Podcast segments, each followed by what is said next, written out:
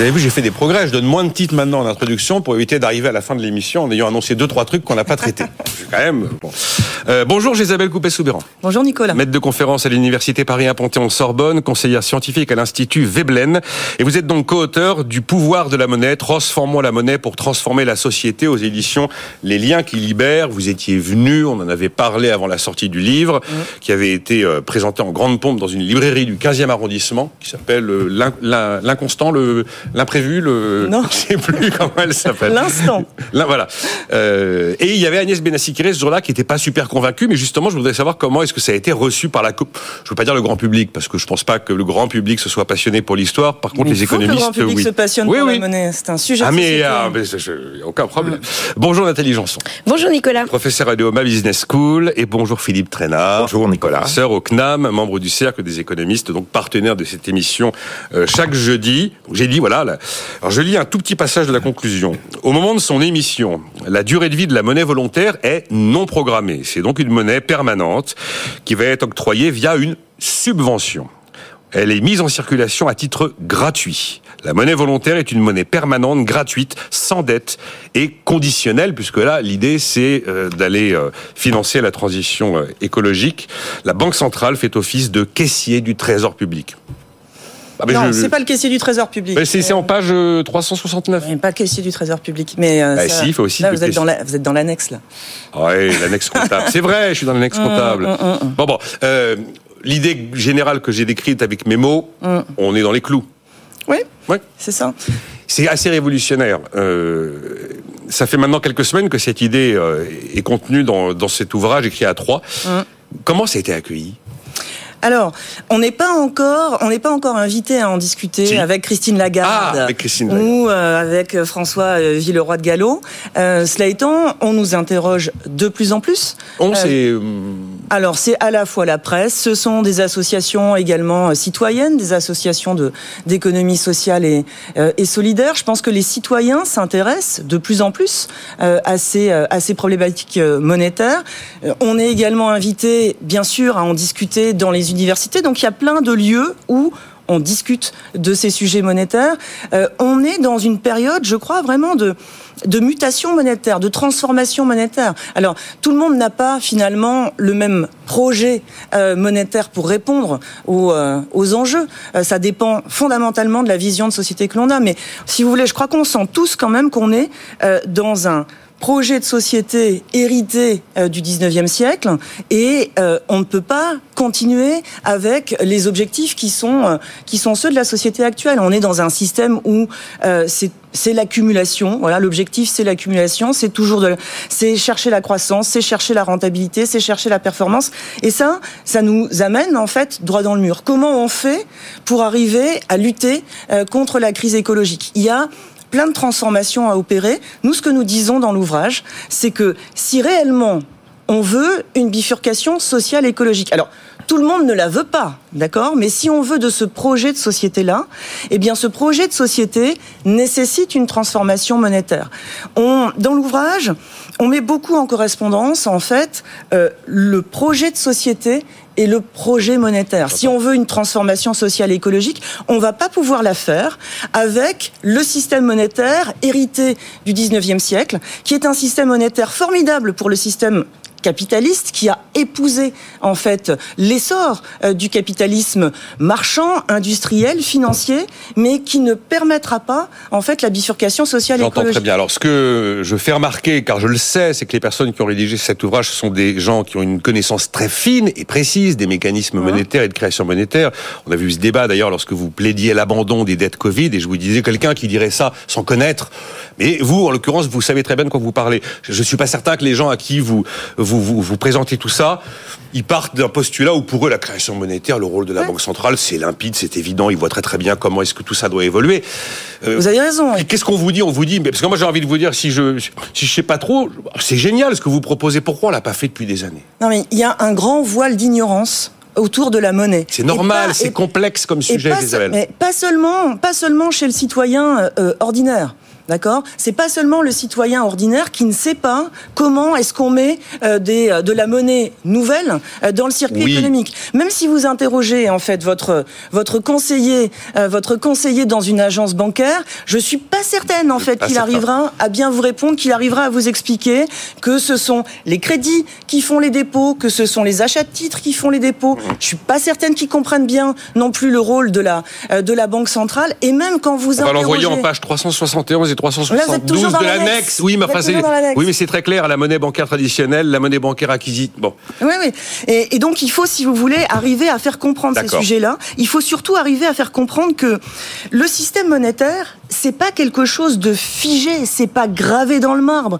Euh, ça a beaucoup évolué dans le temps et systématiquement, ça a épousé le projet de société. La monnaie bancaire, c'est la monnaie du système qui a émergé au 19e siècle. C'est pas euh, c'est pas ce qui nous permettra euh, de faire le projet le, projet de société de de demain. Nous, J'entends. Juste pour que l'idée soit claire. Mais claire. Oui, mais si vous voulez, ce que nous disons, c'est qu'en fait, cette bifurcation. On va laisser dire aussi en face. Mais cette bifurcation sociale et écologique, on va pas réussir à la faire complètement avec les ressources existantes, avec les ressources monétaires, financières existantes. Bien sûr que celles-ci, il faut les réallouer, mais cette réallocation, elle n'ira que vers des investissements verts rentables. Si on veut faire une bifurcation complète, si on veut intégrer dans tout cela euh, des problèmes de biodiversité, où il faut réparer euh, la nature, où il faut un accompagnement social très fort, où il faut des dépenses qui ne rapportent rien, oui, oui, je ben ça, on ne pourra pas le faire dans le cadre du système actuel. Donc, et on ne pourra pas le faire non plus en créant de la monnaie selon les modes actuels. J'ai bien compris, Isabelle Copé. Voilà, donc il faut Mario Draghi, ce nouveau il mode, il, pense, sans dette et sans, euh, sans, dette. Et, alors en plus, quand vous dites sans dette, sans achat de titre, euh, je précise, c'est vrai, c'est techniquement vrai ce que vous dites, c'est effectivement sans dette. Mario Draghi, lui, il dit c'est politique budgétaire qui doit faire le job. Et il nous, alors lui, pour lui, c'est les taux bas. Mais on fait réagir d'abord, Isabelle. Euh, la monnaie volontaire. Comment vous accueillez la, la proposition et la, la démonstration de Isabelle Coupé-Soubéran, Nathalie Janson, et puis je poserai la même question à Philippe Trénard. Alors, bah, bien évidemment, je ne suis pas en accord avec euh, cette vision de monnaie volontaire, bah, déjà parce qu'elle me, oui, bah, parce qu'elle me rappelle beaucoup euh, des. Je pense que c'est une forme de planification euh, monétaire revisitée. Euh, donc, en fait, c'est surtout à ce niveau-là. Je. Ce que vous appelez planification. Bah, C'est-à-dire que là, c'est l'État qui va qui va en fait créditer selon ce qu'il pense qui est le, le mieux.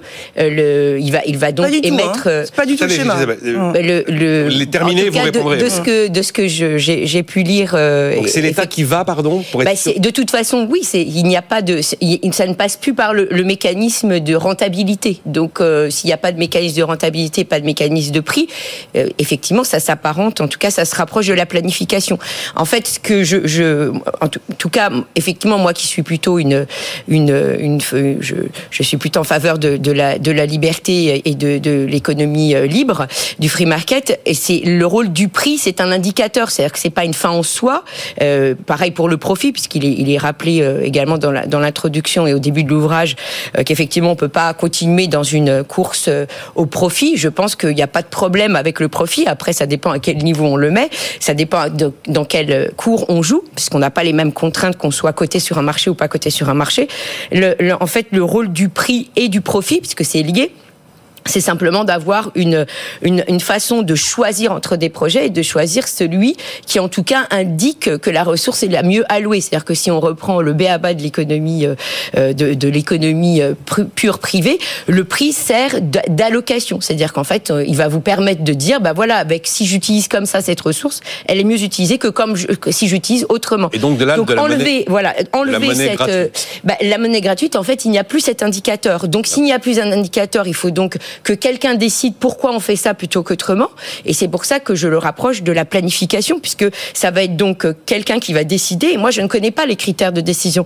Et effectivement, j'ai bien entendu qu'il peut y avoir, euh, ça va être démocratique, etc. Collégial, je crois avoir Collégial et démocratique, mais je me permets d'être très dubitative euh, à l'aune de ce qui a pu se passer dans toutes les tentatives où on a voulu être démocratique et, et ouvert, et surtout au regard de tout, de tout le courant du public choice, donc de la théorie des choix publics, qui nous montre bien que effectivement, euh, même dans les démocraties, en fait, ça marche pas toujours très très bien et que euh, on a toujours un qui veut prendre le pouvoir par rapport à l'autre. A, voilà, il y a plein de de, de, de, de, de limites en fait dans cette dans, dans cette dans cette capacité en fait à se substituer, à avoir un autre système qui est le prix.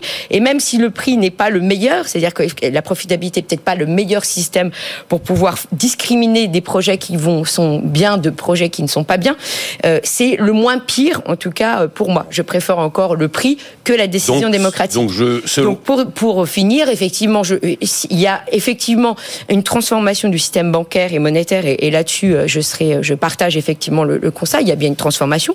Les banques jouent un rôle depuis très longtemps dans cette transformation. Elles jouent pas toujours un rôle très efficace. Ça aussi, je suis pas une une fervente, voilà, je ne défendrai pas de façon très fervente la façon dont les banques fonctionnent, mais ma, ma, critique porterait complètement autrement sur le, en fait, la façon dont elles sont, dont, dont en fait le système contrôle le risque. les banques centrales ne contrôlent pas efficacement les banques ni les régulateurs.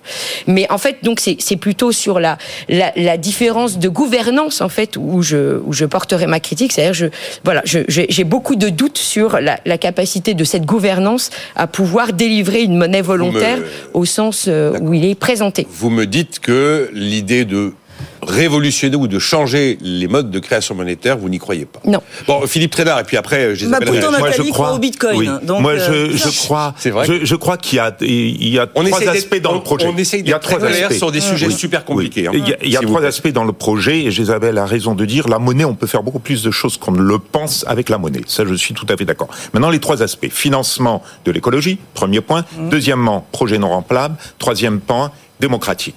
Financement de l'écologie total désaccord. Ce n'est pas à la monnaie, je suis d'accord avec Draghi, de faire cela, n'est-ce pas? Euh, On peut tous les projets écologiques sont potentiellement rentables. Et d'ailleurs, pour les rendre rentables, si on veut accélérer leur rentabilisation, on a un moyen qui s'appelle l'élévation du prix du carbone, c'est-à-dire le fait de faire prendre en compte le système de prix, les externalités négatives de l'utilisation des ressources non renouvelables. Donc nous avons un moyen beaucoup plus efficace qui permet de rester sur des projets et d'exiger des projets euh, écologiques euh, rentables. Deuxième point, non rentabilité des projets. Non, écoutez, la rentabilité des projets permet une chose. Elle nous permet de nous assurer ou d'avoir un minimum de probabilité que les projets qui vont financer, n'est-ce pas, vont créer la richesse qui permet d'être la contrepartie de la monnaie. Si nous n'avons pas cette richesse créée contrepartie de la monnaie qui est une forme de rentabilité, n'est-ce pas? Eh bien, obligatoirement, vous avez plus de monnaie que de richesses créées. Et de fait, si vous avez des projets non rentables, ça veut dire que ces projets, loin d'accroître la richesse nationale, loin d'accroître la richesse sociale, vont la détruire. Donc, finalement, ça va donner de l'inflation. Et nous avons un très bon exemple, n'est-ce pas? L'Allemagne euh, des années 20 et du début des années 30 finance la dette de guerre. C'est le projet parfaitement non rentable, avec toutes les conséquences que l'on a vues en matière d'inflation et qui ont conduit à la montée du nazisme. Troisièmement, démocratique. Alors là, il faut pas se gosser de. Est-ce que vous mettez derrière le terme démocratique, Philippe Trénard Oui, démocratique justement. Alors, il y a tout le monde reproche parfois à la BCE de ne pas être une institution démocratique. Elle, elle, est tout aussi démocratique, elle est responsable, elle a été, les personnes ont été nommées par des gouvernements élus, n'est-ce pas Ils ne sont pas euh, présidents de ou membres de, de la BCE à vie. Donc tout cela est tout à fait, euh, comment dirais-je, euh, démocratique. Tout dépend de la définition qu'on veut avoir de la démocratie. Je pourrais aussi bien dire, ben tous les projets devraient être soumis, qu'on financerait, devraient être soumis à référendum, par exemple. C'est aussi démocratique. Non, le mot démocratique est souvent un mot fourre-tout derrière lequel il n'y a rien de spécial. Dans la démocratie moderne, on des bureaucratie, avec des bureaucrates qui ont des pouvoirs, qui sont des technocrates. Et une des formes de cette technocratie, c'est la Banque centrale. Simplement, on assure une indépendance de telle façon à ce que la Banque centrale ne fasse pas de la réflation à la veille des élections, comme l'aimerait bien, par exemple, Trump s'il est élu. Philippe, sur la monnaie volontaire. Oui. Vous y croyez ou vous pensez Mais pas du tout, parce que justement, il n'en faut pas. Il n'en faut pas. La monnaie volontaire, c'est une taxe, comme on l'appelle, de mm. seigneuriage in fine, car elle se terminera obligatoirement par de l'inflation. Isabelle, il y a eu beaucoup de choses dites.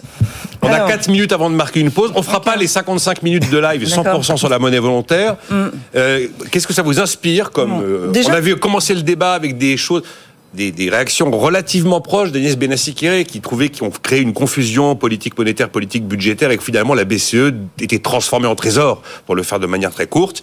Que vous inspirent les réactions de nos deux Bon. camarades? Alors, déjà, si vous voulez, c'est pas. en, en- en allant Ouais. droit au but. C'est hein. pas un dispositif euh, étatiste, euh, technocratique euh, que l'on propose, d'accord? Si vous prenez, en fait, si vous voulez, les conceptions de la monnaie, vous avez des conceptions marchandes de la monnaie. La monnaie actuellement, c'est effectivement une monnaie marchandisée euh, qui est parfaitement adaptée euh, au système capitaliste. Vous avez des conceptions étatistes de la monnaie, chez par exemple chez les théoriciens de la monnaie, euh, de la monnaie moderne, chez ceux qui considèrent que le, le pouvoir monétaire, c'est celui de l'État. D'accord Euh, Et que l'État a le pouvoir de créer toute la monnaie qu'il veut. On n'est pas du tout dans cette conception-là. On est en fait dans une conception à mi-chemin. Dans notre schéma, il y a un institut d'émission qui est proche euh, de la Banque centrale, à l'extérieur ou à l'intérieur, ça, ça, ça renvoie à des discussions. Et euh, ce, cet institut d'émission demande à la Banque centrale d'émettre de la monnaie sans dette, d'accord Ce, Cette monnaie sans dette est C'est de la transférée. subvention, c'est ce que vous dites. Ça, c'est- ça permet effectivement une subvention. Ça, elle est transférée à une société financière publique qui fonctionne en réseau. Et cette société financière publique alloue des subventions à des agents privés et publics qui lui proposent en fait des projets à financer qui participent à la transformation euh, écologique et sociale, des projets qui ont pour caractéristique d'être indispensables mais non rentables. Je ne suis pas d'accord avec Philippe lorsque il nous dit que tous euh, les projets écologiques sont nécessairement rentables ou peuvent l'être. Je pense que c'est vraiment avoir une vision étroite de la transition écologique que de considérer que tous les investissements à réaliser sont rentables. Non, il y a en fait il y a trois grandes masses d'investissements. Il y a des investissements rentables, par exemple dans les énergies renouvelables. Pour ça, la monnaie bancaire, les marchés financiers, c'est très bien, et il faut quand même des politiques euh, volontaristes pour arriver à réorienter les fonds. Ensuite, eh bien, il y a des investissements qui sont moyennement rentables. Si vous pensez au grand plan de rénovation thermique, là, je suis désolé, mais on commence déjà à avoir besoin de mobiliser davantage des agents publics, des banques publiques euh, d'investissement. Et puis, il y a tout le non rentable, tout l'accompagnement social, tout l'accompagnement qu'il faut apporter au secteur agricole, par exemple, au secteur industriel pour se transformer, tout l'accompagnement qu'il faut apporter aux ménages pour qu'ils puissent entrer véritablement dans cette transition écologique, toute la réparation de la nature, tout ça, ce n'est pas rentable. Toute la pas- redistribution que ça suppose, c'est ce que vous oui, expliquez. bon. bien sûr, mais euh, oui, mais au-delà de ça, les aides qu'il faut apporter. Et quand, et si vous voulez, quand Nathalie nous dit, eh bien, euh, euh, le prix, le marché, c'est formidable. Qu'est-ce qu'on va faire? On va mettre un prix sur tous les éléments de la nature. Après avoir mis un prix sur le carbone, on va mettre un prix euh, sur l'eau dans les dans, dans les océans, sur les L'idée, c'est le carbone, hein, Isabelle. L'objectif, Oui. c'est le carbone. Mais, mais justement, c'est là. l'eau, c'est. bon. Mais c'est là où vous vous trompez, parce qu'il n'y a pas que ça. Mais il y a- il y aura- Euh, mais non, mais. enfin, la vous tra- pouvez pas courir 25 lièvres dans la transition verte. mais je suis désolée, il faut avoir une vision systémique, il faut avoir une vision globale en fait de la transition écologique. Vous ne pouvez pas la, la, la restreindre à la transition climatique. Bien sûr que si on avance dans la transition climatique, ce sera déjà un grand pas. Mais ce n'est pas que ça. Une transition écologique ne se réduit pas à une transition climatique. On va marquer une pause. Vous pourrez réagir encore sur ce sujet. Ah ben, après, je vous ferai réagir de Oui. manière un peu plus basique. Vous avez vu qu'on a euh, retiré des sous à ma prime rénov. On a, à mon avis, eu raison de modifier un peu le DPE. Là, il y a encore des engagements qui ont été pris après Ecofi- Ecofito euh, sur les pesticides. La niche du gazole non routier, on est en train de faire marche arrière. Les aides-feux, il y a des villes qui renoncent parce que les gens ne veulent pas. Là, on a retiré 2 milliards d'euros au programme écologie développement durable. hein. Et bien là, c'est pas, c'est pas de l'argent gratuit et permanent celui-là. Et justement, il n'est pas permanent.